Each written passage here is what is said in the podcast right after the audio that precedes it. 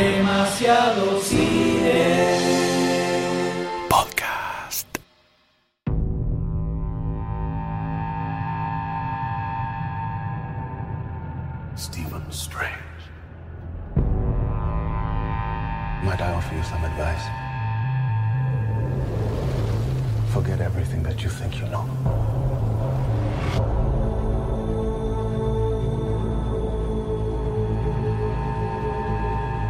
Un nuevo superhéroe de Marvel.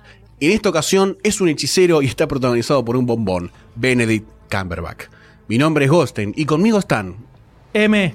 Doctor D. y hoy vamos a hablar de Doctor Strange.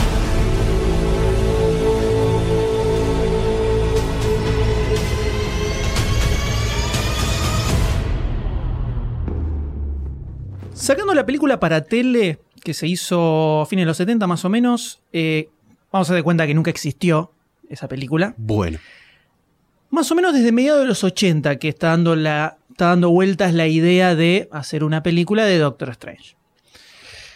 En el 86 se decía que Bob Gale, guionista de Volver al Futuro, Sí, eh, ya había escrito un guion y lo tenía listo para arrancar y se fumó, desapareció.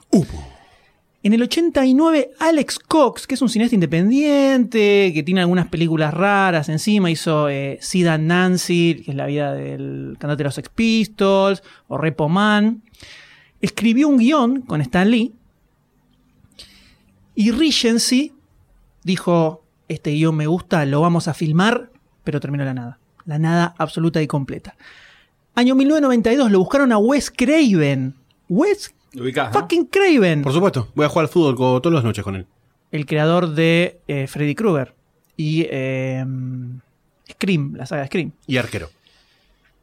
Lo fueron a buscar a Craven para que escribiera el guion y dirigiera además una posible película para que se estrenara a mediados de los 90 y desapareció.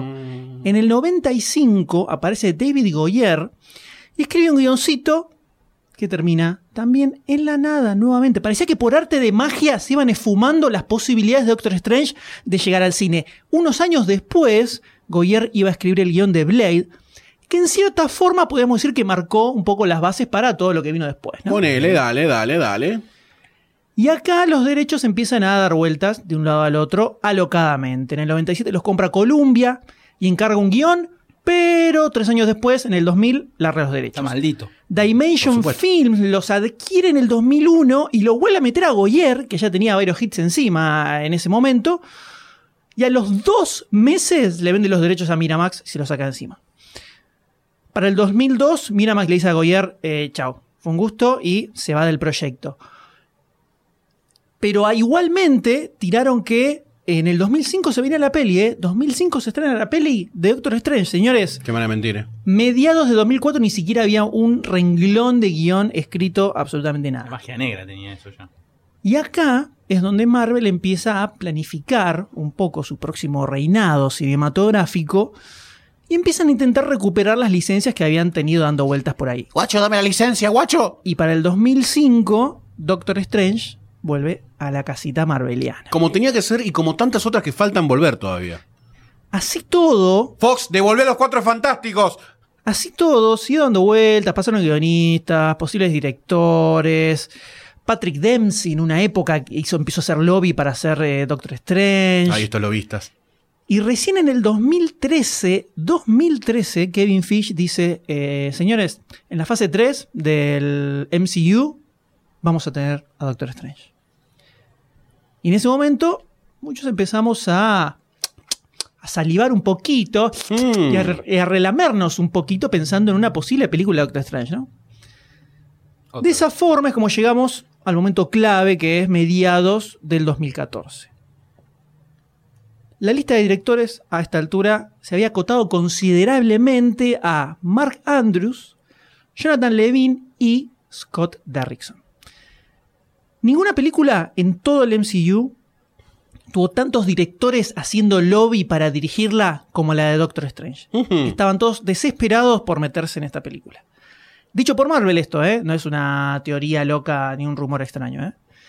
Yo lo quiero, yo quiero Doctor. Y Derrickson estaba completamente desesperado por dirigir la película, desesperado. Así que se le ocurrió la siguiente estrategia. agarró y escribió toda una escena de 12 páginas donde Strange está peleando con un maloso en, el- en su cuerpo astral mientras lo están operando en un quirófano. Una escena que sacó del cómic Doctor Strange The Oath, el juramento. Después de escribirla, no se detuvo ahí. Se puso a hacer todo el arte conceptual de la escena, dibujando él mismo, Ya. y además contrató artistas profesionales para que le hicieran storyboards y animatics de toda la escena. Se embaló. Y agarró todo eso y armó una presentación de una hora y media Casi frente una a peli. todos los capos de Marvel Studios. El gran George Lucas con Star Wars. Ponele. El tipo se gastó una tonelada de guita en hacer eso. Porque le tuvo que arpar una bocha de gente que laburó ahí. Y después de ocho reuniones más con Marvel, o Qué sea, no se lo los definieron al toque, ocho reuniones más, lo nombraron director de la película. Pues- y no solo eso, estaba tan buena la escena que el tipo escribió que terminaron metiéndola además adentro de la película, se Por puede ver en el supuesto. tráiler. Derrickson suma a su amigo Sir Robert Cargill, que es un tipo muy metido en el mundo del cómic, eh, que además es guionista, ya había laburado bastante con Derrickson, para que estuviera metido en el guion. Y también se suma después, como corrector del guion, un poco para tirotear ideas, digamos, John Spates, que es mega fanático del Doctor Strange, que también cuando se enteró que iban a hacer la película, empezó a mover todos los contactos que tenía por todos lados para que de alguna manera poder meterse a participar de ese proyecto. Tipo, tenía que estar en la película de Doctor Strange. Logró tener una reunión con la gente de Marvel donde estuvieron toda una mañana charlando sobre el personaje, el tipo tiró las ideas que tenía, cómo le copaba todo, así pelotearon a full. Y un par de semanas después lo llama el representante y le dice, che, ¿sabes que me llamaron de Marvel y me dijeron que como que no están muy seguros si quieren ir con vos, no saben si, si las ideas que vos tiraste eran, eran el camino correcto, entonces están buscando otros guionistas. Y el tipo le dice, no, no, no, no, no aceptes esa respuesta. Llamalos de vuelta, llamá a quien haya que llamar, decirles que, que todo se puede charlar, que, que hay un montón de buenas ideas, pero de alguna forma sé que nos vamos a juntar con esta gente. Logran otra vez una nueva reunión, están como 3, 4 horas y al final los terminan convenciendo para que lo suben como guionista de la película. Vamos. Me saqué una changuita. Ya en este momento, Derrickson, Spades, sí, Robert Carrill, todos los de Marvel, todos, todos, todos, en sus sueños húmedos y más eróticos se imaginaban a Benedict Cumberbatch interpretando a Stephen Strange. Oh, sí. Benedict. Y además, espontáneamente, toda la internet empezó a clamar por Cumberbatch para hacer de Doctor Strange. ¿Qué papel no proclamás para Benedict? Instantáneamente. Todo el mundo decía, eh, Cumberbatch tiene que ser Doctor Strange. Obviously. Y es así que en la San Diego Comic Con del 2014, donde estaba Cumberbatch, no sé si por la película de Star Trek o por Sherlock o por qué estaba en un panel en la Comic Con, le preguntan, che, ¿ibas a ser Doctor Strange? Entonces Cumberbatch dice, bueno muchachos, eh, tengo que anunciar que es imposible que me meta en la película porque no me da la agenda ni a palos para ser Doctor Strange. Y así, un montón de fans sollozaron y- eh, al unísono. Suicidio en masa. Se sintió una disturbance in the force en ese momento. Entonces Marvel recula y empieza a dar vueltas con 8 millones de actores, que Jared Leto, que Oscar Isaac, que Colin Farrell, Keanu Reeves, fueron para todos lados. Michael. Fassbender. Diego Torres. Michael Fassbender no llegaron y en un momento... Color esperanza. ¿Te lo imaginas chueco al Doctor Strange? No. No. Ese no es un héroe. Encima que tiene mal las manos, chueco. Claro. Y en un momento llegó a estar bastante, bastante cerrado Joaquín Phoenix para hacer de Doctor Strange. No sé si ustedes recuerdan de esas épocas donde se decía, Medio Duranga. todos lo, hace- lo tomábamos como muy agarrado de las pinzas. Pero medio estaba Duranga. como ahí, estaba ahí chichoneando, parecía que agarraba viaje, que agarraba viaje, Ah, y al final eh. se terminó bajando. Y sí. Pero igual durante todo este tiempo que iban pensando en otros actores, haciendo entrevistas, todo, todos seguían imaginándoselo a Cumberbatch y cada tanto lo tanteaban, le decían, dale, ven ¿Estás seguro? Dale, fíjate, está buena, va a estar buena la película. de La vas a pasar bien. Tenés un fin de largo el dale". próximo mes. Dale, venite y filmate algo. Hasta que al final Kevin Fish termina cambiando todo el cronograma de filmación y producción de la película para adaptarlo a que Cumberbatch pueda sumarse al proyecto e interpretar a Stephen Strange. Necesario. Necesario cambio en el cronograma. Entre todo eso, les dio un poquito más de margen para elaborar en el guion y el estreno, que originalmente iba a ser julio de 2016, se terminó pasando para noviembre de 2016. O sea que cambiamos un par de meses por, de- por Camberback. Valió la pena, Por definitivamente. la favor, pero... Se va sumando el resto del cast, se suma el equipo técnico, que es el mismo que había participado en Guardians of the Galaxy. Hasta se suma Lamborghini, que es el que aportan el auto en el que se hace pelota Stephen Strange. Con todos estos ingredientes, No. to- todos estábamos muy ansiosos para ver qué es lo que podía llegar a resultar de esta película. Podía estar muy buena o podía ser un fiasco absoluto. Vamos a ver qué pasó. You think you know how the world works? You think that this material universe is all there is? But what if I told you the reality you know is one of many? What? This doesn't make any sense. Not everything has to, Doctor Strange. Through the mystic arts, we harness energy and shape reality. The Avengers protect the world from physical dangers. We safeguard it against more mystical threats. Come with me.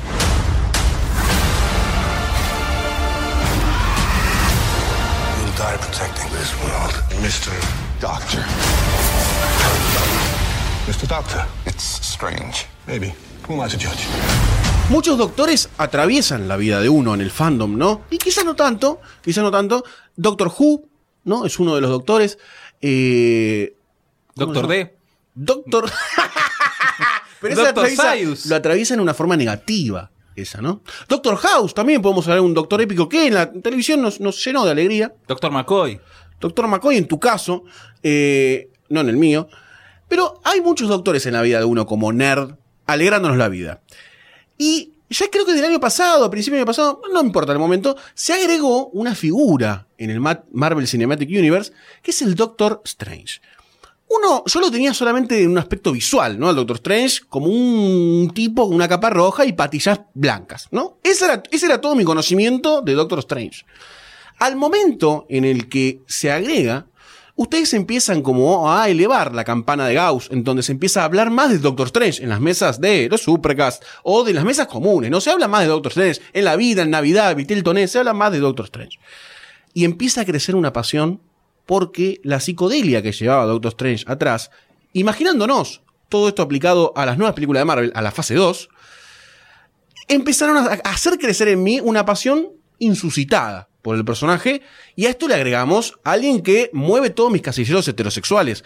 Eh, Otro más. otro más, transgrediendo. No, este ya, ya desde hace rato. Transgrediendo las fronteras anales de uno que es Benedict Cumberbatch. ¿no? Cualquier personaje que haga Benedict va a estar bien. No soy objetivo, para nada. Así que mm, tenía muchas ganas, tenía mucha fe, más que nada porque ya Guardians of the Galaxy era, fue como una película que rompió los parámetros que de las películas que se venían llevando, que era todo template de Marvel, viene haciendo siempre lo mismo. Bueno, Guardians of the Galaxy fue como la piedrita que rompió el parabrisa. Eh, y Doctor Strange parecía que iba en ese norte. Muy alegre, muy feliz. Eh, fui al cine. Y la verdad, debo decir que me alegra volverme a, volverme a sentir como la primera vez que veo una película de Marvel.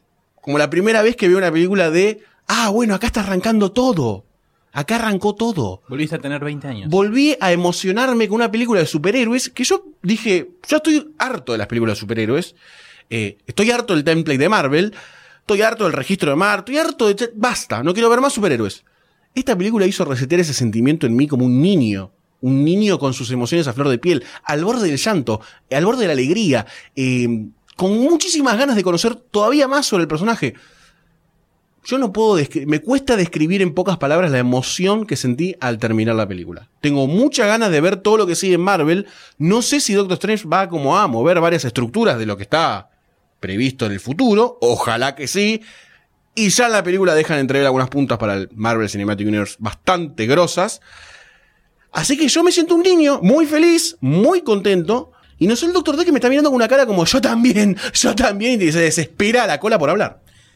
Soy de DC yo. ¡Uy, DC Comics. no podés arrancar así! Vamos a empezar así. Y para dar un, un- un significado, una base a lo que voy a decir, no soy Marvelita. de Doctor Strange le habré leído una historia hace muchos muchos años en una galaxia muy, muy lejana. Y la verdad, no me movía nada. Me, me quedo con el mago Fafá. Gran diferencia. Pero, Las manos mágicas te dirán.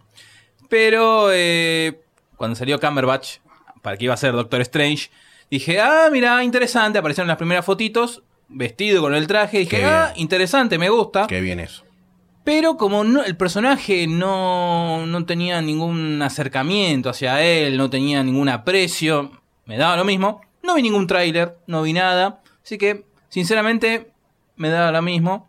Hasta que, sí, comparto con vos, eh, es, una, es una magia visual hermosa.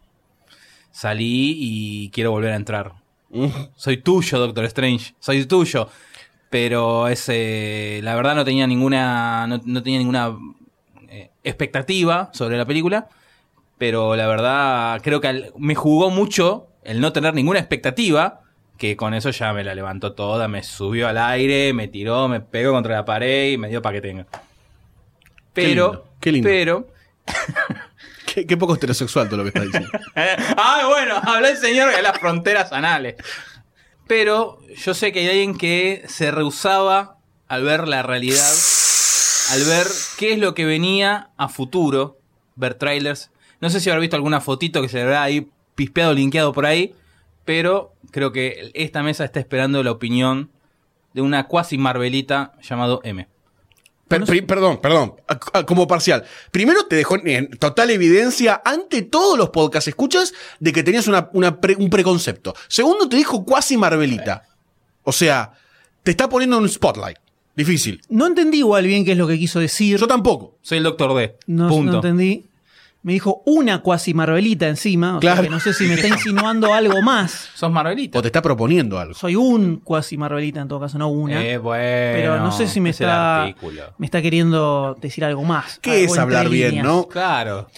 ¿Qué es un Yo no soy, no soy cuasi Marvelita ni soy cuasi DCiano. Yo soy lector de cómics. Yo leo todo, Doctor D. Ahí tenés para vos. Yo banco a DC, y yo se banco a entre Marvel, mar- banco independiente, europeo, todo lo que venga. Mientras esté bueno, ujú. yo lo banco a full. ¿Cuántos, para, para cuántos libros de DC Comics tenés en tu comiteca? Listo, En gracias. Mi comiteca actual, comparado con Marvel, La- vos me mandaste una fotito y hay cuatro libritos nada más. Eh, y, uno- y un par vendiste. Les puedo decir algo, esto no es Supercast. Yo sé que estuvieron grabando mucho Supercast, están muy emocionados. Celosa. Dejen de hablar de cómics. Este momento es el momento del cine. Y quiero saber la opinión del M eh, del cine, cine, cine, pantalla celuloide. en mi casa tengo más de Marvel que Pero DC. la puta. Pero ¿Viste? En lo de viejos de otra época tengo No, mucho no, más de ahora, también. actualidad, ahora, ahora. tengo mucho más independiente que de Marvel y DC juntos. Pero si él dijo que siempre que, siempre que si sale bosta no la compra. Entonces DC está haciendo bosta últimamente. Esto no es Supercast. Ah, te como- no te conviene, ¿eh? M, por favor. Esta película era el punto de quiebre para el Marvel Cinematic Universe. Después del fiasco que fue para mí Ant-Man, yo sé que todos la aman, a mí no cubrió mis expectativas para nada. Esta era la película que iba a marcar si le seguía haciendo el aguante al Marvel Cinematic Universe o no. Después de las últimas películas medio flojitas, Civil War obviamente levantó bastante. Pero después de Guardians of the Galaxy yo puse las fichas en las películas que están más aisladas de todo lo que son los Vengadores y la- los personajes principales. Le puse muchas fichas a Ant-Man que no terminé comprando nada de lo que vi. Entonces me la bajó mucho. Y Doctor Strange era el final. Sí, era el- no podía fallar. No podía fallar. No podía fallar por ser eh, la nueva oportunidad de que la rompan, eh, de que hagan algo más original con un personaje que no, eh, no está relacionado para nada con el resto de los más importantes. Y además porque es un personaje que desplegó tal nivel de imaginación y proeza visual y conceptos fumados en el cómic que es el personaje para trasladar a película todo lo que se ve en el cómic hoy en día lo tenían que poder llevar al cine de una manera increíble y espectacular. No podían, no podían fallar en eso, no podían fallar en recrear todos esos mundos increíbles y las dimensiones locas que creaba Steve Ditko en el cómic de Doctor Strange. O sea, no la podían fallar y no fallaron No. efectivamente no fallaron. Esta película ya entra eh, dentro de mi nueva religión, de no ver trailers ni absolutamente nada de ninguna película que tengo muchas ganas de ver, como esta. Entonces me senté en la butaca del cine y lo único que sabía de esta película es el afiche donde está con la mano de Doctor Strange. Sí. Y hay un hechizo frente a la palma. eh, que encima lo vi scrolleando en Facebook, o sea, no es que me detuve a mirarlo. Y nada más. Ni siquiera sabía de un par de actores que están en la película que, no, por ejemplo, no me acordaba que estaba Chiwetel Ejiofor, por ejemplo. Entonces, ¡ah! me sorprendió gratamente cuando apareció. Totalmente blackout. Cuando arranca la película, la mente me, me estalló en infinitos millones de pedazos. No podía creer lo que estaba viendo en el cine. Fue increíble. Marvel me cerró el ojete de una manera excepcional. Excepcional. Me parece espectacular. Si no está. Si no es la, mi película favorita de todo el MCU, le pegan el palo. Tiene sus cuestiones que las vamos a detallar. Pero lo más increíble que tiene es que Hoy en día no es tan fácil encontrar películas que se las jueguen visualmente. O sea, que exploten de verdad el cine como medio visual. O sea, donde se pueden hacer cosas muy locas y muy originales, sobre todo con la tecnología que hay hoy en día. No es tan común encontrarlo y esta es una película que no la puedo comparar con ninguna otra. Las cosas que vi en esta película no recuerdo haberlas visto nunca, salvo 20 segundos en Inception tal vez. Sí, y solo porque uno lo asocia al movimiento estructural de cosas locas. Sí, pero solo eso, pero sacando eso, que es, será, es una escena también en la película Doctor Strange, hay un montón de otras escenas donde van, cada vez va haciéndose más zarpado y más increíble lo que ves. Sí. No, es, no es un solo efecto que lo repiten 20 veces. Va mutando y va ampliándose y va siendo cada vez más increíble. Y a cada escena que va pasando, se te va abriendo más la boca mirando eh, eh, sí. esas imágenes impresionantes en la pantalla que no la podés creer. O sea, verdaderamente se pusieron a construir una historia que funcione desde lo visual como tiene que ser Doctor Strange. En eso creo que la rompieron absolutamente y me parece una película que tiene un montón de logros más allá de lo que es eh, el Marvel Cinematic Universe. O sea, como Sí. película en sí, creo que aporta un montón de escenas y de ideas visuales que podríamos ponerla con Matrix en ese sentido. Matrix que te da el ballet time y ese tipo de cosas. Acá metieron algunas ideas que son espectaculares.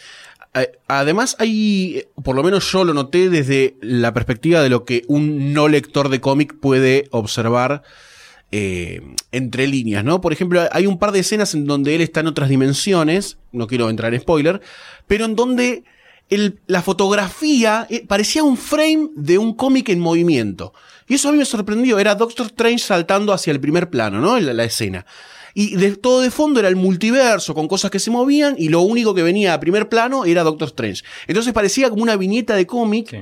eh, no traducido literalmente como hacía eh, Ang Lee en la primera de Hulk, que eran viñetas Sí, que sí, iban pasando. No, acá había un entendimiento, me parecía mayor de eh, cómo podemos hacer que quizás un buen frame de ese momento en el cómic que hablaba de la lisergia y el quilombo que eran todas estas dimensiones y cómo llevarlo al cine. Y me sentí como muy parte de todo lo que estaba planteando Doctor Strange.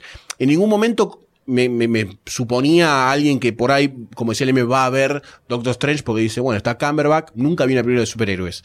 Nunca vi una película basada en un cómic. Yo creo que ve esto y te deja el, te deja el alma llena de preguntas.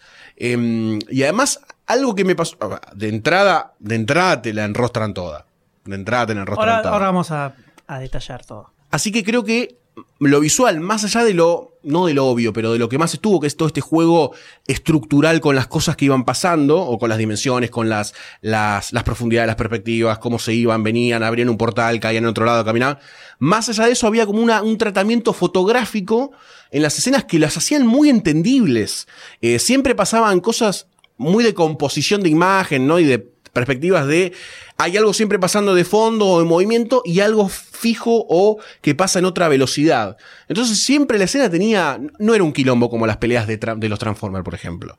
Había como un arte atrás que hacía cada, la verdad que es imperdible la película para ver dos o tres veces centrándote solamente en eso. Y además es una de las... ah, En este momento es la única película que se me ocurre donde usaron el 3D como un recurso visual para contar la historia. no es simplemente por el chiste de, ah, mira, tiene profundidad, mami. Sino ¡Está que acá el copo! ¡No puedo agarrar! es una película que suma verla en 3D, a tal punto que en un momento, cuando estaban armando el 3D, había cosas que en 2D no se entendían por el huevo que le habían puesto Claro, a cómo sí. funcionaba en 3D. Y tuvieron que recular en un montón de escenas para simplificarlas, porque en 2D no funcionaba, funcionaba solo en 3D. Sí, sí. Pero el 3D en esta película suma un montón, un montón. El 3D en esta película vale cada mango que pongas para verla en 3D. Y si podés en IMAX, en una pantalla de 5 mil millones de kilómetros, garpa completamente, completamente. Es increíble, increíble. Y desde la parte de la historia donde agarran apenas algunas cositas del cómic, lo básico, básico que necesitan para contar la historia y para que se note que está adaptado, y después reformulan prácticamente todo, y muy bien hecho además, porque en el cómic está buenísimo, pero nada tiene sentido en general, todo, todo lo van modificando y lo van inventando sobre la marcha. El mismo Stan Lee dijo que inventaba boludeces cada número, inventaba un encantamiento nuevo, el ojo de Agamotto hace cualquier cosa. Y acá le buscaron toda una lógica mucho más acotada a la realidad, porque en el cómic de Doctor Strange prácticamente puede hacer cualquier cosa. Y buscaron una forma genial de unirlo además con el resto del universo Sí. Marvel. En todo ese laburo de adaptación que tiene, donde generalmente cuando no se fiera al cómic es algo negativo, acá suma muchísimo y la adaptación que hicieron para que funcione en el cine es brillante, me pareció perfecta. Si bien tiene lo que hablamos siempre del el template de Marvel, algo que no, no sé por qué puntualmente a esta película se lo, como que se lo achacaron demasiado. Yo leí muchísimos comentarios bardeando la película porque parece Iron Man 1, que es otra vez una película de origen. Estaba a punto de decir que era una de las ventajas que se No, bueno, asemeje a Iron Man 1. Pero eh, esto es algo que nosotros venimos diciendo desde hace cuatro o cinco películas de Marvel más o menos, el hecho de que todas tienen la misma estructura, todas siguen más o menos el mismo eh, la Esquema, misma forma, sí. el mismo esquema.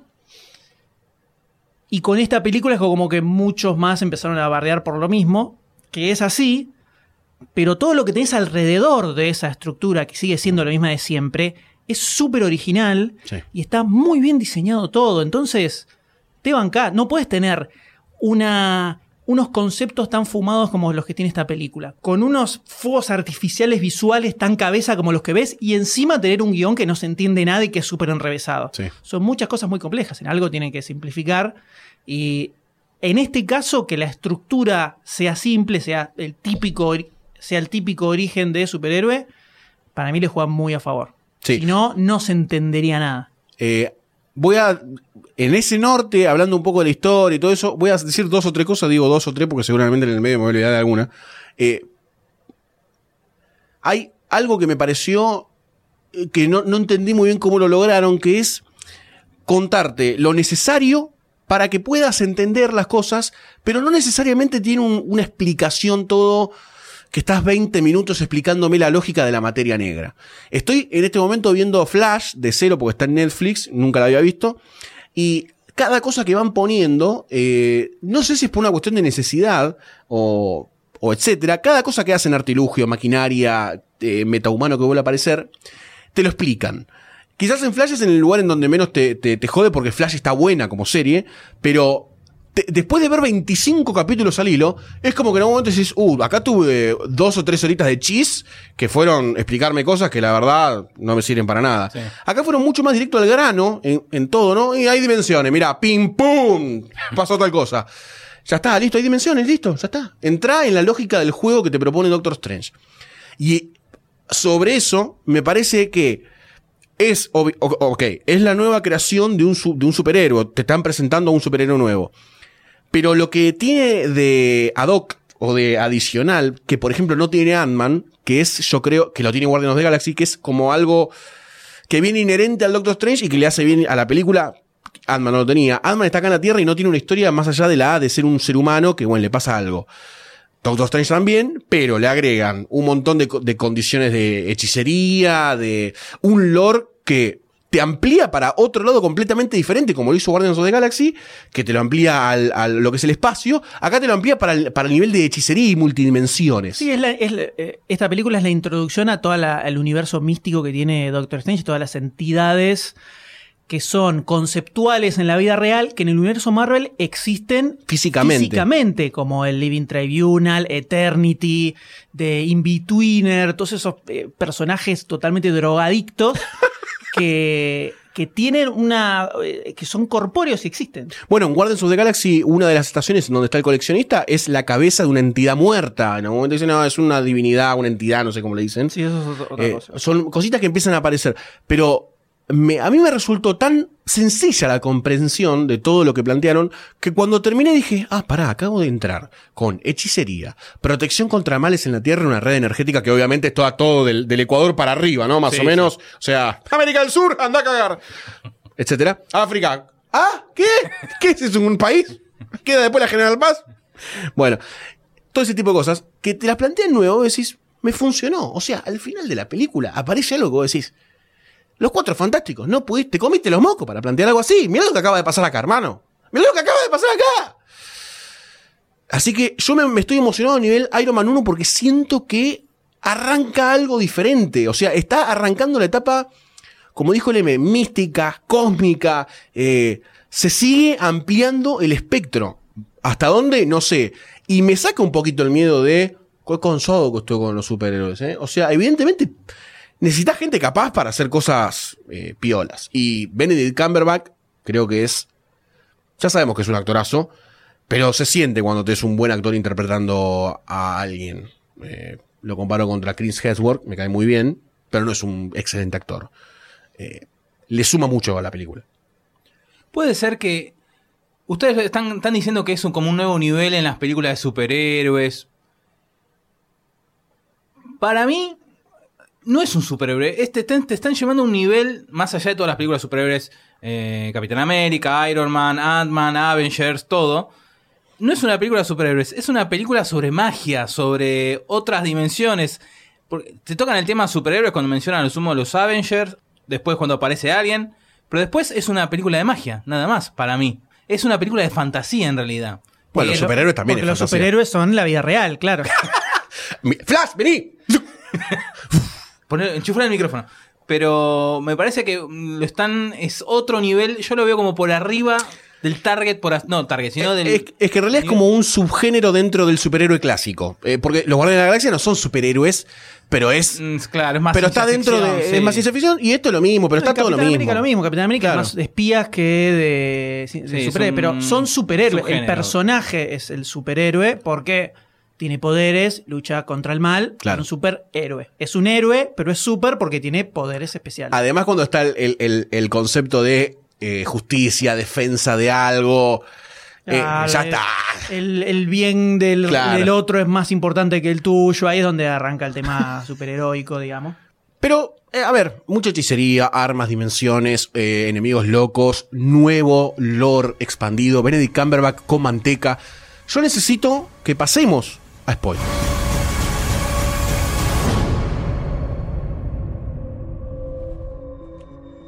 Uh, what's this, my mantra?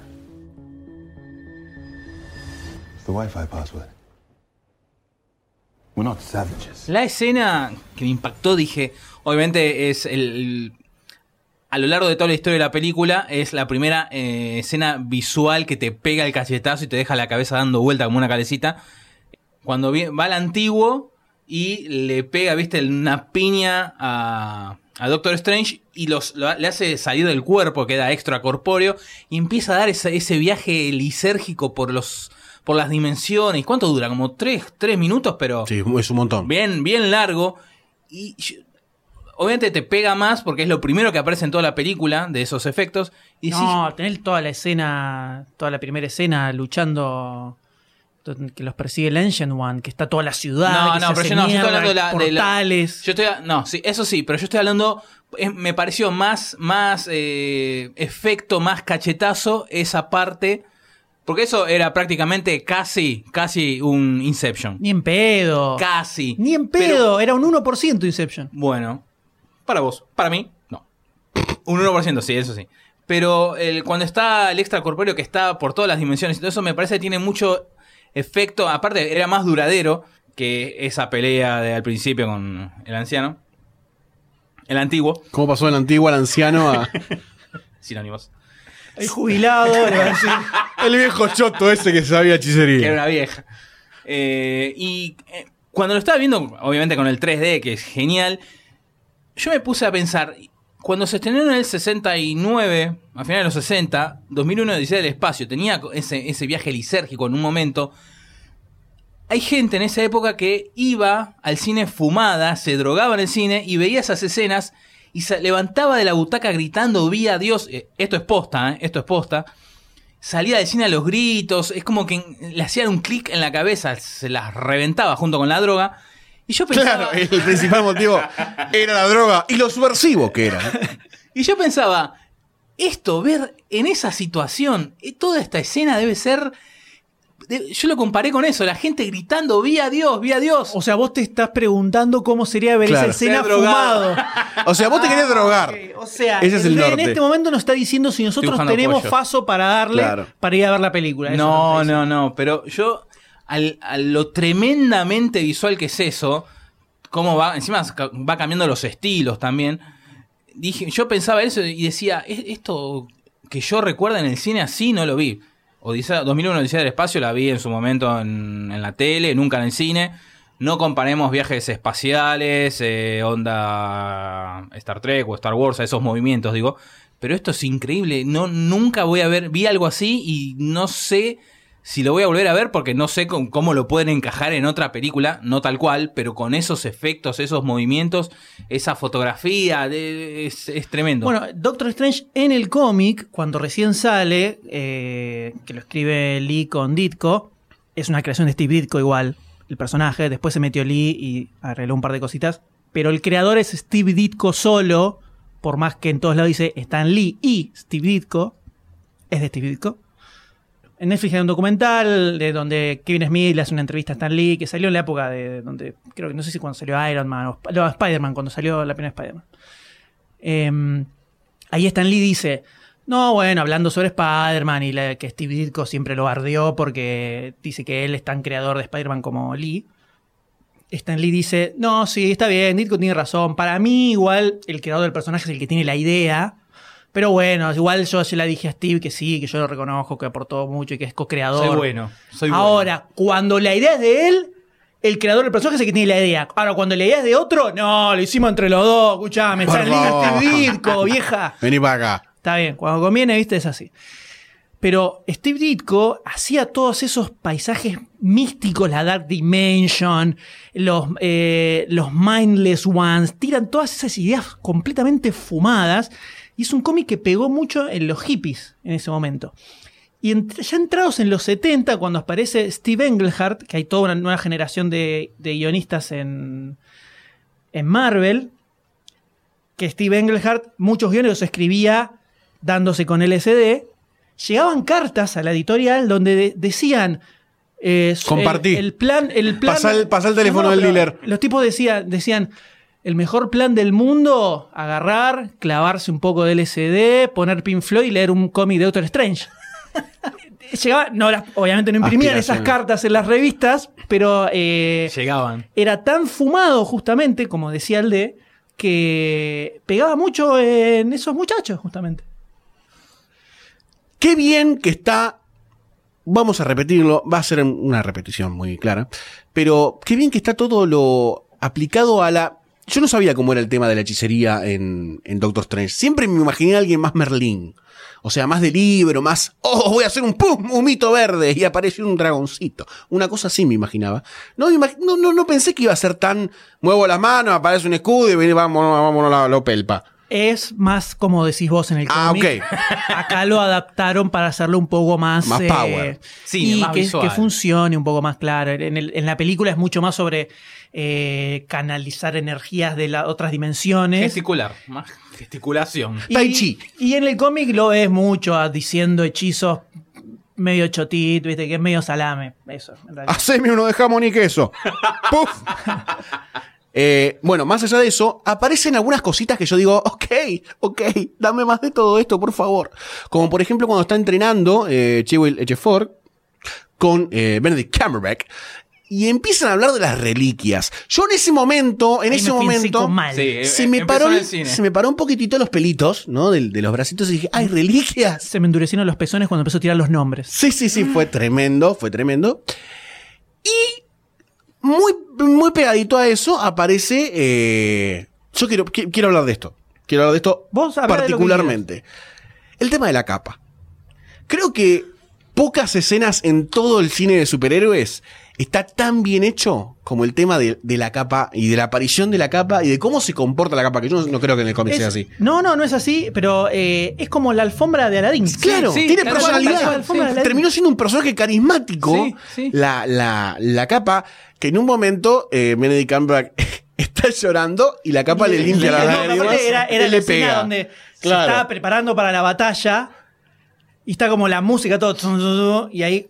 Eh, había que cortarlo, pero Está sí. muy bien. Sí, no, está muy bien, está muy bien. No, sí, la escena, la escena donde creo que se me escapó un poquito, me manché un poquitito. Es cuando. eh, Aparece volando. Claro, cuando lo tira, Claro, sale la capa y aparece flotando con todo y ahí se. Excelente. No, no. ¡Ah! ¡Pra! Explotó el pantalón, todo. No, Eso fue No, no, impresionante. Es, es tremendo. No, muy bien, muy bien. Ese esa- momento está esa muy fue bien. una gran idea. Esa fue una Y gran no idea. solo, no solo eso, sino cómo se desencadena el momento para que él esté ahí. eh, luego del hechizo del tiempo, que lo están cagando a pedos, explotan donde está, aparece en otro lado. Todo muy loco, pero de golpe todo tiene sentido. Por supuesto. Lo que no tiene mucho sentido es como Doctor Strange le hace frente a los tres y el otro que estaba ahí de Master. Eh, bueno. pero bueno, no importa, una licencia. Una licencia. Eh, todo ese es- esa pelea en el. En el monasterio, no sé, en la sede central de los sindicatos de los hechiceros. Exactamente. Eh, tiene mucho sentido. Y, y es un caos. Es completamente un caos. Todos empiezan a formar armas de vidrio, eh, templado, que aparece el tipo con el látigo, que las reliquias, que rompen todo, que caminan para todos lados. Y tiene sentido, y tiene sentido. Y todo, todo eso, la- esa escena me pareció genial. En el momento de la capa fue el momento que yo No, dije, pero "Listo". no, vos decís en el Sanctum Sanctorum. En Londres. En, En no, Londres. En Londres no, en, En Nueva York. En Nueva York, perdón, Nueva sí, York, sí, en sí. Nueva. York. No, Camartage. Claro, en Nueva York. Que él empieza a ver el tema de las puertas, que van a cualquier lado. Y a cada rato pasaban cosas que vos decís, esto es de Harry Potter, esto es de Merlín, esto de la espada en la piedra, cualquier cosa. Y la verdad que eso me, a mí me dejó... No, yo necesito ver ahora la 2, la 3, Ya. cameos, Sí, sí, sí. dame todo. Te Can- pediste un pucho, tomás el Cancelame, cancelame Avengers, cancelame Thanos, sacame Doctor Strange, listo. Cuando me senté en la butaca y vi esa primera escena, sin haber visto absolutamente nada de nada de nada, yo no tenía ni idea ni cómo hacía la magia, ni cómo iba a funcionar, yo solo venía con lo que conocía del cómic. Me morí en, ahí sentado, literalmente no podía creer lo que estaba viendo en ese momento cuando el Ancient One entran en el- la Mirror Dimension y empieza a dar vuelta a la ciudad y se empiezan a mover los edificios y van caminando por las paredes. Todo eso me pareció increíble, todo espectacular. Y ahí ya me volví loco y dije, ah, listo. Ahí ya compré. tuyo, ya. ¡Tuyo! Literalmente a los cinco minutos de película ya había comprado completamente. Y si todo el resto era una cagada, Ya está. como que ya estaba. Ya estaba, ya estaba. Por suerte no fue así. Y hablaba antes de todas las cosas que eh, cambiaron del cómic, que es prácticamente todo. Empezando por una de las más importantes, que es el personaje de Mordo y la relación que tiene con Doctor Strange, que en el cómic no tiene nada que ver. En el cómic es el otro estudiante del Ancient One, que ya le ves la cara y te das cuenta que es malo, y que le tiene envidia a, a Strange, porque es el preferido del Ancient One, y quiere matar al Ancient One para convertirse en hechizo supremo. Al segun- la- en la segunda historia de, de Doctor Strange ya pasa todo eso y es el malo Barón Mordo, se llama en el cómic, y listo, fin. Y acá le buscaron toda una vuelta por atrás, le buscan una justificación a la razón por la cual el tipo se termina enculando. ¿Puedo aportar que esa vuelta de rosca me pareció eh, magnífica? Sí, totalmente. Ah, pensé, pensé que estábamos construyendo con otro sentido. M. No, no, no, para nada, para nada. Eh, justamente el tipo es un existencialista absoluto, un tipo totalmente centrado en, en que vivió todos los últimos años de, de su vida con una creencia que de repente se la cambiaron y sí, era- se le disparó para el lado completamente violento. sí, Flipó. sí. Eh, y además te construyen toda una relación con Strange Muy copada. que eh, funciona un poco mejor el antagonismo. No es el malo porque es malo. que ya entra, viste, y, eh, lo bardea y ya fue, quiero que lo maten. Es una, que- es una buena construcción a futuro de villano. Sí, definitivamente va a ser, si no El de la dos. va a ser uno, de- uno de los villanos, por lo menos de la 2. Seguramente va a haber otro más cósmico y Claro. impresionante, pero Mm. Mordo va a estar seguro. Eh, y después es el personaje de Wong, es otro, que es el verdadero hallazgo de la película, que Wong en el cómic es uno de los personajes más estereotipados e imbéciles que pueden existir en el cómic, que básicamente es el sirviente oriental de Doctor Strange, donde dice Yes Master, yeah", así que es Mastel. según el guionista te dicen que en realidad él lo está entrenando después, pero si ves los primeros números es como el sirviente que le dieron a eh, que le, que le dieron- le llegó. Claro, de Camartage. le damos la, va- la varita mágica y el sirviente. En Camartage, donde hay un montón de orientales dando vueltas, agarraron uno y se lo regalaron para que le haga la ¿Cuál te comida. gusta? Dame ese, ese, el peladito. Que tiene boquita ancha. Chiquito. Tiene algunos momentos en el cómic, pero en general es así. Y acá lo ponen como otro mago directamente. Claro. Y más grosso que Strange, además. Con más experiencia y más conocimiento. Es el famoso Heimdall de, de Thor, que en un momento vos decís, ah, es el tipo que te maneja el Bifrost, pero de golpe pela chapa y decís, ah, ok, está metido mi amigo Idris Elba, ¿no? Sí, totalmente. Eh, entonces, todos esos cambios, hacer al Ancient One una mujer. En el cómic es. Y, y encima te joden con eso. Cuando entra Strange y está Sí. el, el anciano, que en el cómic es así. En el cómic el Ancient One es un viejo con barba larga, pelado, con una. eh, con- vestido con una Túnica. eh, túnica de, de monasterio. Fin. El mega, mega cliché del maestro Shaolin anciano.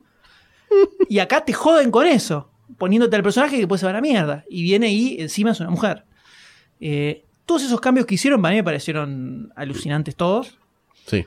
En Estados Unidos hubo un poco de bardo por el hecho de que Camartage eh, y no hay personajes asiáticos, digamos, o sea, son todos occidentales, salvo Wong. Entonces hubo como un, quilom, un quilombito por eso. Incluso el malo, Matt Mikkelsen y todos sus secuaces son todos occidentales. Sí. Es verdad, es verdad. Entonces como que hubo bardo por ese Aunque tema. si los ponían orientales iban a decir, ¿por qué todos los malos son orientales? ¿Qué quiere No decir? sé, ¿Que China no es creo comunista? que- no creo que haya. No sé si. diría Ya está quejando de esta boludez, te parece que no se van a quejar de Bueno, boludez. está bien. Eh, pero también el hecho de que eh, también te joden con Camartage mismo. En el cómic es un super monasterio arriba de la montaña de la concha de la lora, donde tenés que ir eh, escalando hasta llegar. Y acá es una portita de mierda que hasta el mismo Strange eh, te dice, che, pero no son... Estos de acá se ven más camartallísticos, le dice. Sí. Y, y el otro lo agarra. "Ah, yo también, en algún momento, bardié como vos. Fui un boludo. Y es una puertita de mierda donde entra y sale cualquiera. tiene un montón de. Te la abren adentro. Sí, sí, que hace- así. ¡Pasa! ¡Empujá para adentro! ¡Golpea fuerte! A ver. María Purísima. y tienen wifi, todas esas boludeces, para mí suman, suman un montón. Y después también el tema de la magia, eso cambiaron todo. El ojo de Agamotto sirve para manejar el tiempo, porque además tiene la, la Infinity Stone. Gran, el- gran dato para el universo. Claro, que en el, que en el cómic el ojo de Agamotto hace todo lo que necesita el guionista en ese momento, no tiene sentido, hace cualquier cosa. Es el tapa agujero. Ahora, ¿en el cómic también tiene una gema al infinito adentro? No, No. hasta donde sé, no, capaz en algún momento hicieron Sí, algo por el estilo, pero de hecho, cuando se creó Doctor Strange ni existía la gema del Sí. Eh, acá le pusieron la gema del infinito del Sí. tiempo, se, se decía que iba a aparecer una gema del infinito porque ya no le quedan muchas películas tampoco. Y creo que la última que falta es la de Alma, aparecer. Soul, la Soul Gem, me parece. Otra cosa que me parece un, un logro por parte de la película, que es muy difícil, cada vez más difícil en las películas de superhéroes, es la progresión de, del aprendizaje de ser un héroe que plantea la película. En el Doctor Strange es muy exponencial. Eh, de golpe, estás media hora, yo me iba fijando más o menos cuánto iba de película, 20 minutos, media hora lo tenés al tipo saliendo casi del quirófano, llegando al lugar, y hacia el final de la película tenés haciéndolo, haciéndole hechizo y frente a un, no sé, al dios de otra dimensión. Eh, y esa curva exponencial me pareció que estuvo bien manejada, sutil. El tipo tuvo los, los, a ver, los piedrazos justo en el momento de la historia para eh, pegar saltitos en cuanto a lo que se la tenía que jugar. Eh, y me parece que es como un nuevo template que se podría llegar a tomar Marvel para hacer la progresión de, de los poderes. Porque ya tenemos un Doctor Strange que en la 2 puede hacer lo que se le cante el orto. Sí. Eh, quizás en otros superhéroes no pasaba tanto. Eh, por ejemplo, en Iron Man no pasó. La progresión fue mucho más lenta. También que eran otros, otros momentos, ¿no? En la historia del MCU. Pero me parece muy adecuada. Ant-Man, no sé si estuvo tan bien manejado eso, por ejemplo. Eh, o, quizás estuvo manejado de una formita un poquitito más berretita. Eh, acá me la creí completa, dentro de lo que plantea Doctor Strange, ¿no? Y esa progresión me parece para guardar con un chinche en la plancha de corcho gigante que debe tener Disney y Marvel en sus estudios, ¿no? No, a mí, eh, a mí me parece al revés. A mí me parece que si hay un punto flojo que tiene la película es justamente ese, porque sobre todo al principio ya te hacen un- como un planteo de que él le dice, ¿cómo me convierto en un super eh, mago gigante? Y ella le dice, ¿cómo te conviertes en cirujano? Y estudié años y años. Y bueno, le dice. Sorpresa. Y el chabón en tres meses ya usa el ojo de Agamotto, se la banca contra tres, o- tres magos que los mismos tres que él los caga trompadas o sobrevive. En 20 segundos matan al que era el guardián del templo de, de- de Estados Unidos, en Greenwich Village. Em, entonces es como que de repente usa el ojo de Agamotto y todo, y le hace, le hace frente a todo el mundo. Al toque, nada, en 3-4 meses. Eso para mí es, eh, es donde eh, tiene el, el- el desequilibrio más grande de la película. No, pero te la, te la disfrazan con que él tiene memoria fotográfica. Está Entonces él, bien, él mismo lo aclara, se acuerda los cosos. Está bien, todo lo que quieras. Te dan un cierto justificado, te lo dan. No me digas que necesitas años y años entonces para convertirte. Por lo menos, sacame esa parte. O otra cosa que podrían haber hecho, que yo creo que en algún momento estuvo la idea, no encontré en, eh, que, que lo confirmaran, pero, ¿viste cuando está en el auto que le mandan los... eh, Sí. que le mandan un caso, que un- le dicen, un caso era un soldado que estaba las- se había lastimado la columna de la cintura para abajo usando una armadura experimental. Sí, Hay muchos que teorizaron que ese es el soldado que se ve en Iron Man 2 cuando ponen el videíto sí. que Hammer estaba probando armaduras y se Sí, y gira, sí. Gira. Hay muchos que teorizan que en algún momento la idea es que ese caso fuera ese y que en realidad fue tipo en el 2012, tí- Sí, 2011, un poquito antes, que pasó 2012. mucho más tiempo, quiere Claro, y estuvo como dos o tres años en realidad en Camartage hasta llegar ahora. Y que en algún momento desactivaron eso y lo pusieron como que era todo en el mismo año, así al toque. Eh, si hubiera metido esa, hubiera estado muy, muy buena, hubiera sido mucho mejor. Yo lo tomé como que era de Civil War. No, pero dice, armadura experimental no tiene. Ya, igual ya el director dijo que no es. Ah, ok, ok.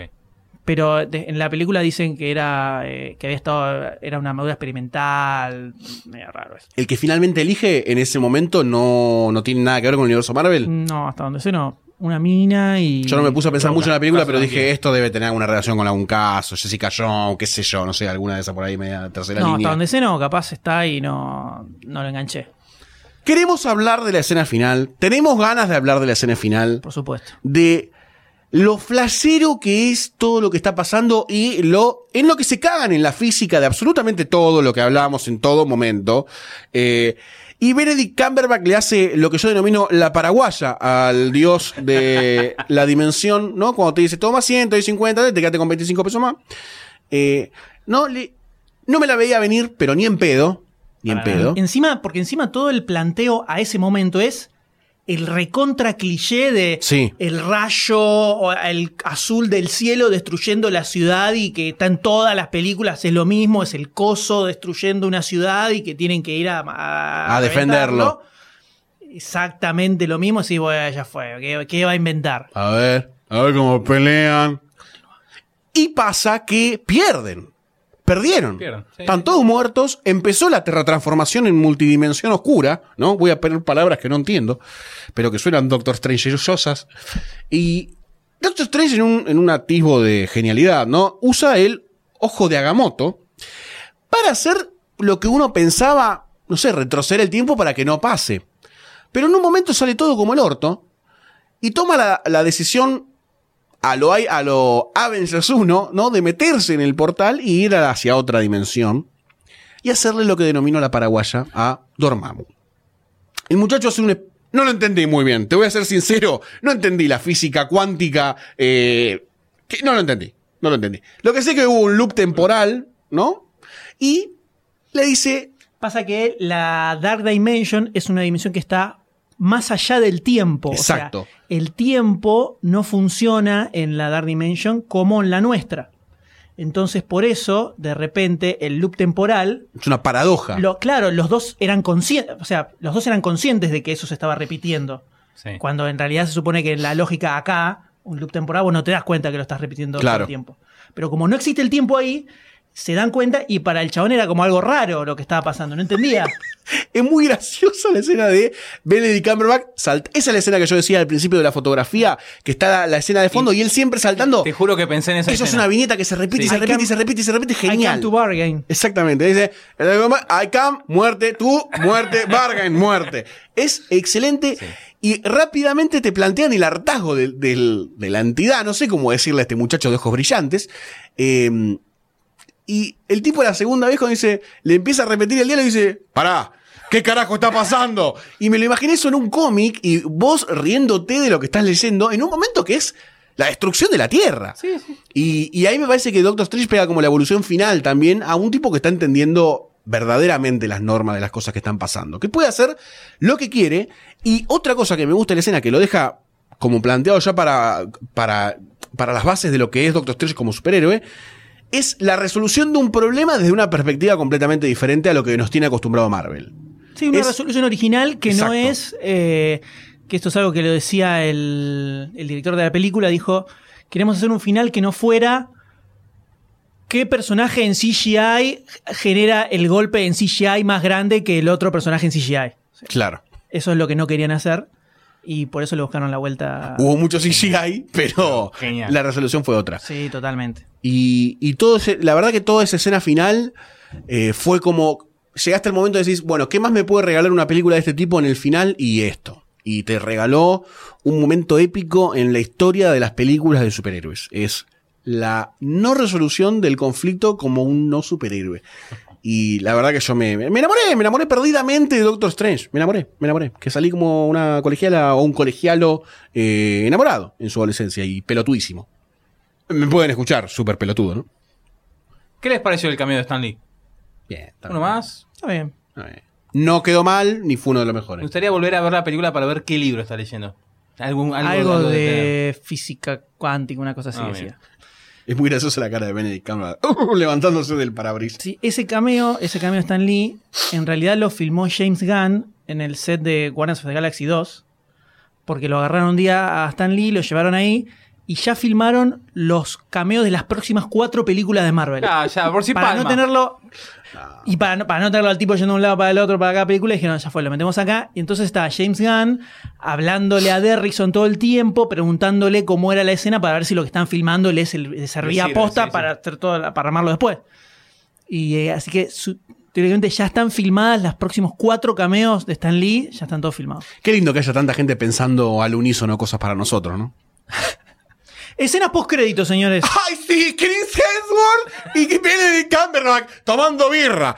¿Qué más querés de la vida? Una escena que en realidad es parte de la película de Thor Ragnarok, que como tenían que filmar este, el, el encuentro entre Strange y Thor, el mismo director de la película, Ponelo acá, Ernesto. Tráelo. Pasa por acá. Vení, vení. Taika Waititi, que es el que está dirigiendo Thor Ragnarok, agarró y dijo, muchacho, ¿me dejan usar un toque el set de la mansión antes de que lo tiren abajo? Así Excelente, filmo esta escena. excelente. Dale, pibe, vení. Entonces agarró, fue con Chris Hemsworth, filmaron toda esa escena.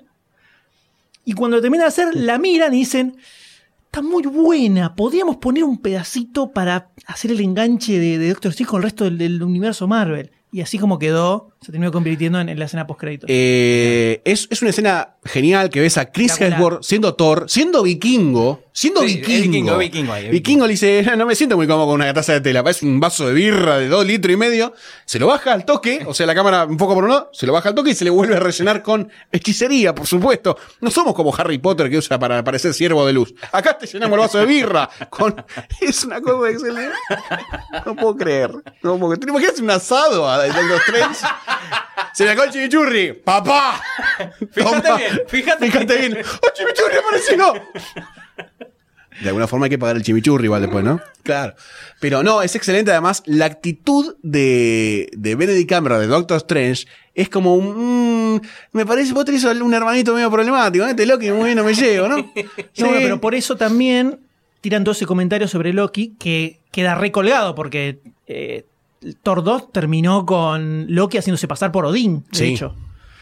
Y acá, de repente dice, ah, pero ¿por qué vino Loki acá a la Tierra? No, porque estamos buscando a mi viejo. Claro. Porque es un- en realidad es una escena que es como de la- del principio de la película de Thor ya. De Ragnarok. Claro, que se ve que al principio de la película pasa algo así, Loco. Loki lo descubre a Loki, Loki viene a la Tierra.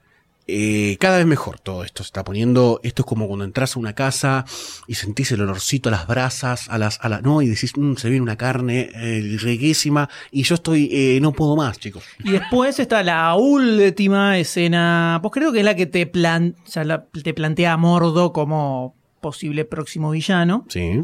donde va a buscar a este Punkborn y le saca, le saca la magia. Y dice, evidentemente acá la aposta es ser el más capanga de todos los magos y yo me voy a chorear toda la magia. Lo deja medio Stephen Hawking ahí como, ¡eh, devolveme las cosas! Pero va a ser difícil, va a ser difícil para la próxima película de Marvel estar a la altura, porque la vara ahora está arriba de todo, mal. Después viene la primera de la nueva, nueva primer película de Spider-Man, Homecoming, que ahí ya está Spider-Man metido dentro del universo cinematográfico Marvel. Thor Ragnarok, que Perfecto. ahora sí va a aparecer también Doctor Strange. Divino. Black Panther, pero ya acá saltamos al 2018 ya. ¿Todas esas tres películas son 2017? 2017. Si se viene con todo, Solamente ¿eh? Marvel. Después tenemos DC, que está Liga de la. Justicia parte 1 y Wonder Woman. Qué rápido que está la Liga de la Justicia, ¿eh? qué rápido que apareció la Liga de la Justicia, más madera, ¿La viendo Liga todo de qué? esto. ¿La Liga de qué? La Liga de la Ah, Injusticia. ¿hace- ¿Aceptación de esa película al final? Qué difícil, de ser, te quiero, pero. Sí, me está doliendo tanto. En el 2018 tenemos Estás perdiendo 7 a 0 todo el, todo el día, ¿no? Una vergüenza. Black Panther, eh, Avengers, Infinity War. Que le van a cambiar el nombre. Sí. No sabe cuál. Tenemos Ant-Man and the Wasp, la segunda parte. Y ya otra vez hay también un saltito al 2019 con Captain Marvel. Y no estamos hablando de ella, Sam. Y la secuela de Los Vengadores que todavía no tiene Que esa título. debe ser la batalla final con Sí, Thanos y toda la pelota. Qué potente, qué potente se viene atrás. Y quiero dejar un interrogante antes de cerrar el podcast, ¿no? Eh, se está reinventando el cine de superhéroes y estamos necesitando incorporar partecitas de otras, de otros géneros, como es la ciencia ficción, como Guardians of the Galaxy, que esa es una fantasía hechicerística por parte de Doctor Strange. ¿Estamos en esa etapa? ¿Estamos en esa etapa? Y tengo mucho miedo por DC. Y pero eso es Esas lo son que las cosas siempre, que- eso es lo que siempre sucedió en los cómics, sobre todo en Marvel.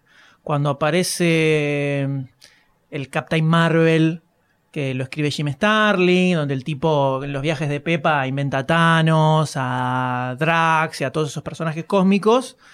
eh, era ciencia ficción, space opera y filosofía delirante. No era eh, superhéroe con el calzoncillo afuera golpeándose. Y eh, Doctor Strange eran viajes lisérgicos con cosas de Lovecraft y, ese, y de Stephen King, más o menos. Y así con todos, es como que iban apareciendo otros géneros, por más que los protagonistas son superhéroes. Y eso mismo lo trasladaron a las películas, que es algo que se Está un poquito atrasado. Nunca lo- no, tampoco lo tuvo así marcado en los cómics. Pasa que eso viene del lado de Marvel, donde Stan Lee siempre quería subirse a todas las modas que existieran. Entonces, eh, estaba en el ascensor y había dos pibes hablando de algo. eh, no sé, eh, escucha dos pibes en en ascensor que dice, che, ¿por qué está tan buenas las películas eh, de artes marciales orientales? Y porque se cagan atropadas todo el tiempo. Stan Lee se baja del ascensor, a- a- levanta el teléfono y dicen, eh, agarren Shang-Chi, que era el cómic de Kung Fu que estaba saliendo, tiene que ser todo pelea, todo pura pelea, pura pelea de ninjas. Así, así, se- así se manejaba Stan Lee. Entonces se subía a todas, a todas, se quería subir a todas porque alguna, Iba iba- alguna le iba a invocar. alguna le iba a invocar. Entonces, viejo chorro! por eso empiezan a aparecer un montón de géneros y personajes por todos lados, porque, viste, alguna invocaba. Y así es que Marvel tiene como un poco más heterogénea eh, Sí. su la- su line de personajes que DC que son todos muy superhéroes, identidad secreta, le mataron a los padres. Bueno, la saga de, de Defenders eh, abarca muchísimas temáticas so- sociales, si querés, también, eh, por parte del el superhéroe negro de Harlem, con el Black Exploitation, Luke Cage, por ejemplo. O sea, y son héroes bastante disímiles entre sí, no es que son todos como en Justice League, por ejemplo, salvo Batman, ¿no? Tienen un superpoder o son más clásicos, entre comillas. ¿Qué pasó entonces con esta película que tanto nos deleitó? ¿La rompió? ¿Le fue bien? ¿Le fue mal? ¿Falló? Yo creo que recaudó lo mismo que eh, la facha de Benedict Cumberbatch si hubiese un medidor de facha. ¿Te gusta Camelback con el Me barbita encanta, andado? me encanta Cuando se hipster. afeita, cuando se afeita, se te pagan los Eh, pezones, no me digas que sí, no. sí, sí. ¿Eh? Igual un poquitito más de barbita como que me siento más protegido. Onda, Más abrazame. macho, más Ah, abrazame. Pero para eso está la capa que te abraza. Básicamente se convirtió en el mejor estreno para una peli con Secret Origin del Marvel Cinematic que es Universe. su categoría puntual. O sea, presentación de personajes. Claro. Presentación de personajes. Tuvo el mejor estreno de todos. Más que Iron Man 1, más que Ant-Man. Todo a eh, valor actualizado, ¿no? También se convirtió, se convirtió el mejor estreno en IMAX de la historia. Sí. Directamente. De la historia. Ah, Superó bueno. Interstellar, que era la que tenía ese eh, galardón. Internacionalmente, en todos lados. El mejor estreno en IMAX.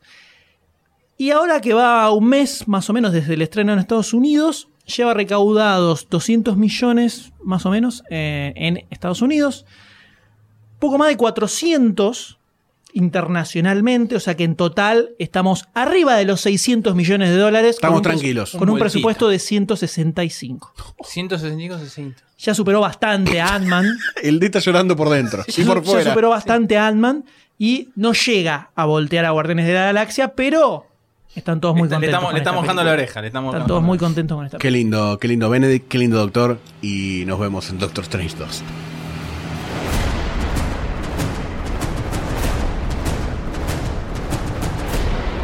Si este episodio te gustó, te emocionó o por lo menos te ayudó a remar el día, date una vuelta por patreon.com barra lunfafm y convertite en patrocinador.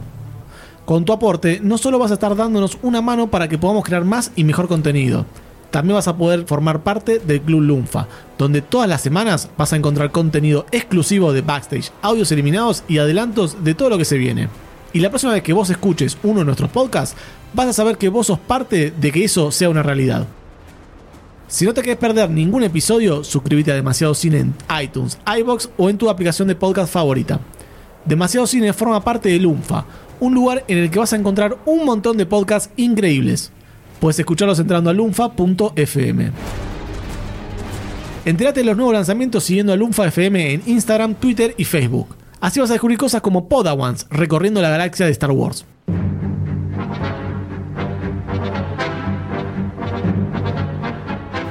Este podcast de Podawans de Teorías Locas ya tuvo dos entregas.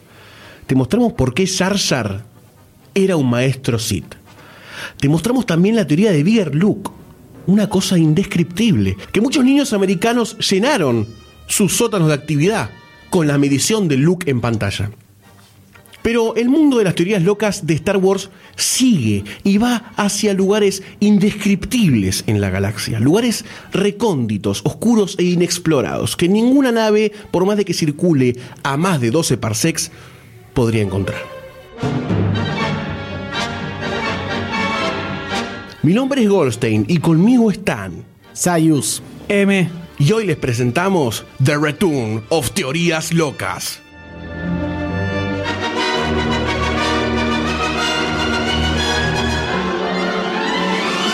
Si quieres saber cómo sigue, búscalo en lunfa.fm.